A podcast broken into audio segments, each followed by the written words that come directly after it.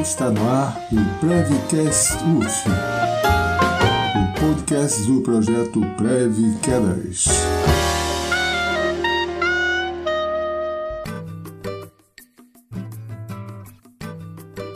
Sou Edmundo de Drummond Júnior, professor do Instituto de Educação Física da Universidade Federal Fluminense. Eu sou Márcia de Souza, residente da saúde do idoso, entrei no programa em 2021. Eu sou Milene Carvalho, bolsista da ProEx UF do programa Preve Quedas. Entrei em agosto de 2020.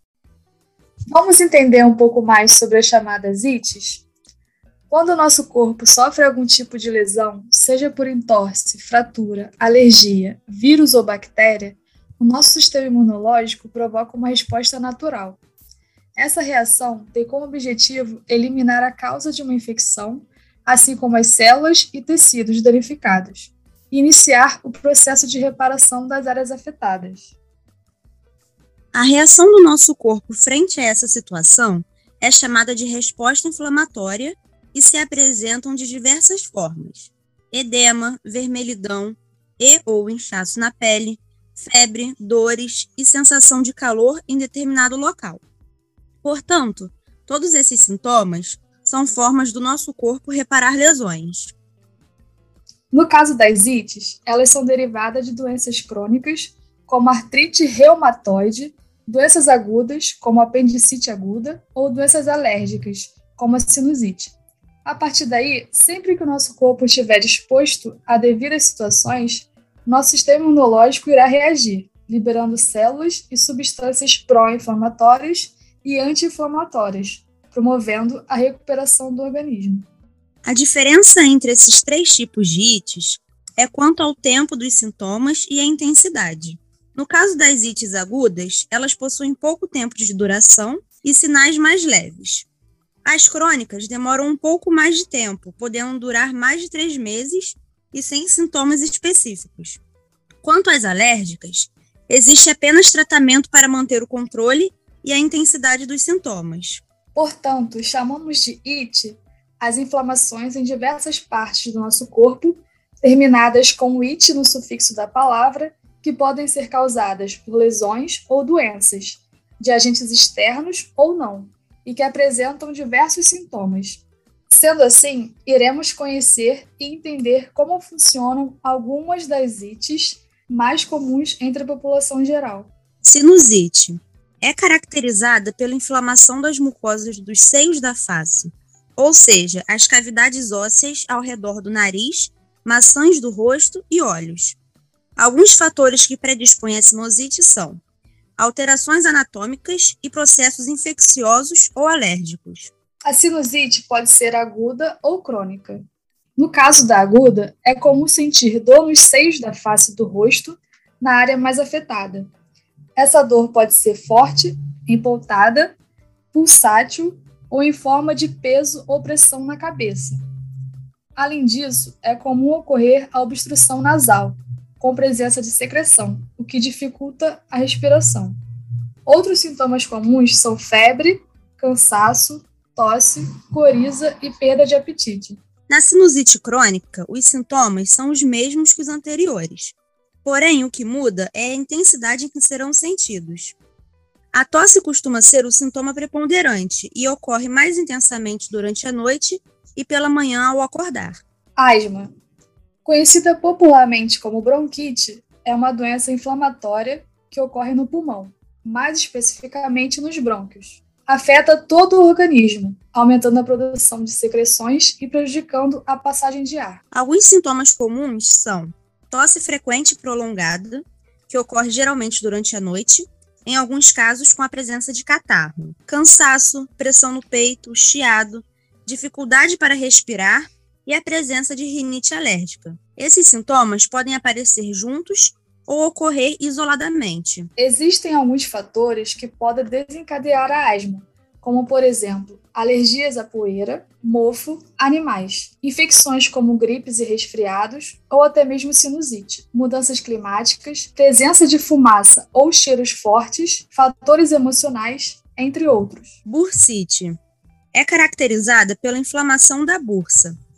A bursa é uma pequena bolsa que contém líquido e que envolve as articulações, funcionando como um amortecedor entre ossos, tendões e tecidos musculares. A bursite ocorre predominantemente nos ombros, cotovelos e joelhos. Os sintomas mais comuns dessa doença são as dores, inchaços, inflamação e a impossibilidade de executar determinados movimentos. Essa doença pode ser causada por lesões por esforço, infecções, traumatismos, movimentos repetitivos, uso excessivo das articulações. Além disso, a gota e a artrite também podem desencadear a bursite.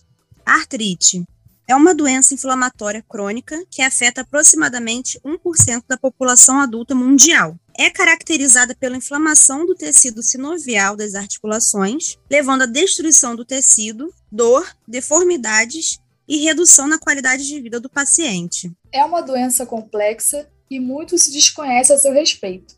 Porém, estudos indicam a influência de fatores genéticos e ambientais em sua patogênese. Em relação ao sexo, a artrite afeta três vezes mais mulheres do que homens, e diversos estudos relacionam o sexo feminino com o desenvolvimento de formas mais graves da doença. Seus sintomas mais comuns incluem dor, inchaço, rigidez, calor e vermelhidão nas áreas das articulações. Amidalite pode ser causada por vírus, bactérias ou pelos dois agentes em conjunto. É considerada uma doença infecciosa que atinge a área das amígdalas. Geralmente é transmitida através de tosse, espirro, beijo ou compartilhamento de objetos.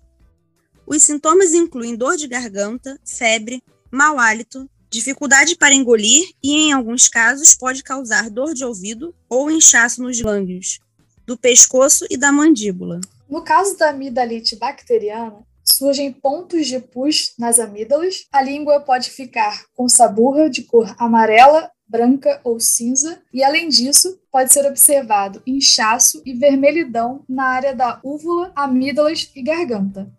Na amidalite viral, a infecção atinge majoritariamente a região das amígdalas e faringe, que ficam com aspecto inchado e avermelhado. Rinite é uma doença inflamatória que atinge a mucosa do revestimento nasal e seus sintomas incluem obstrução nasal, coriza, espirros, prurido nasal e diminuição do olfato. A rinite pode ser dividida em quatro subgrupos: rinites infecciosas, agudas, autolimitadas, causadas por vírus e em menor frequência por bactérias.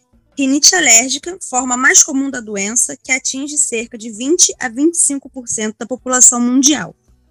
É induzida por inalação de alérgeno em indivíduos sensibilizados. Rinite não alérgica e não infecciosa.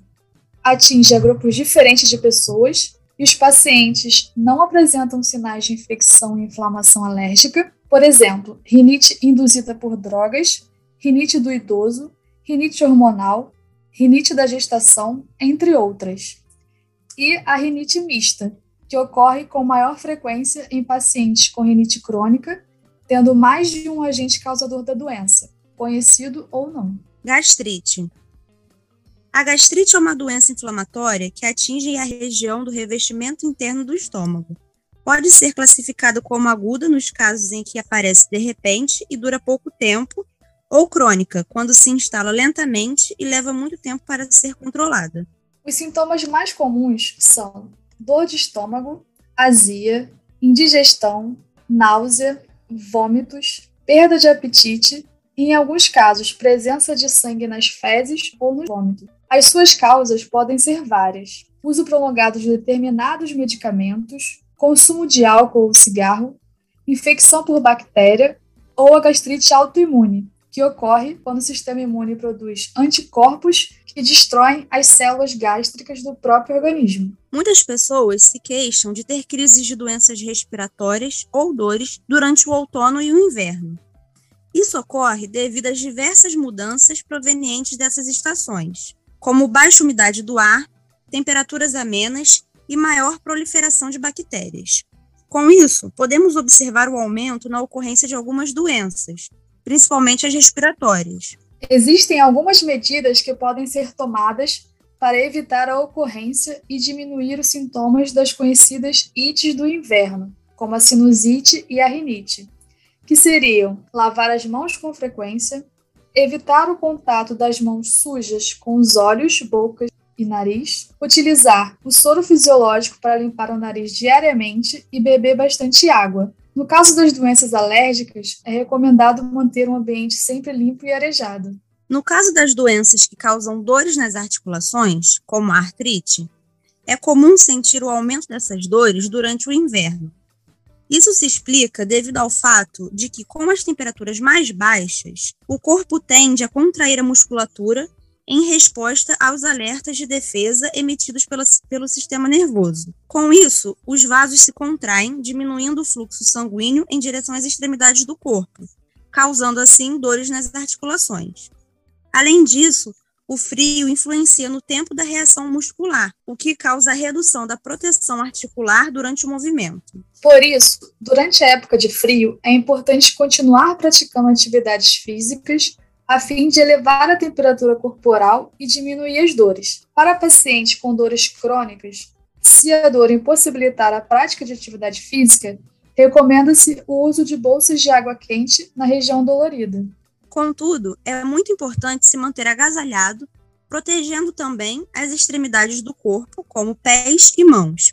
É recomendado a realização de exercícios de alongamento e massagens que estimulam a circulação sanguínea e que destravem a musculatura. Agora que sabemos mais sobre essas doenças, gostaríamos de lembrar que, caso você apresente algum sintoma, procure imediatamente um médico especialista.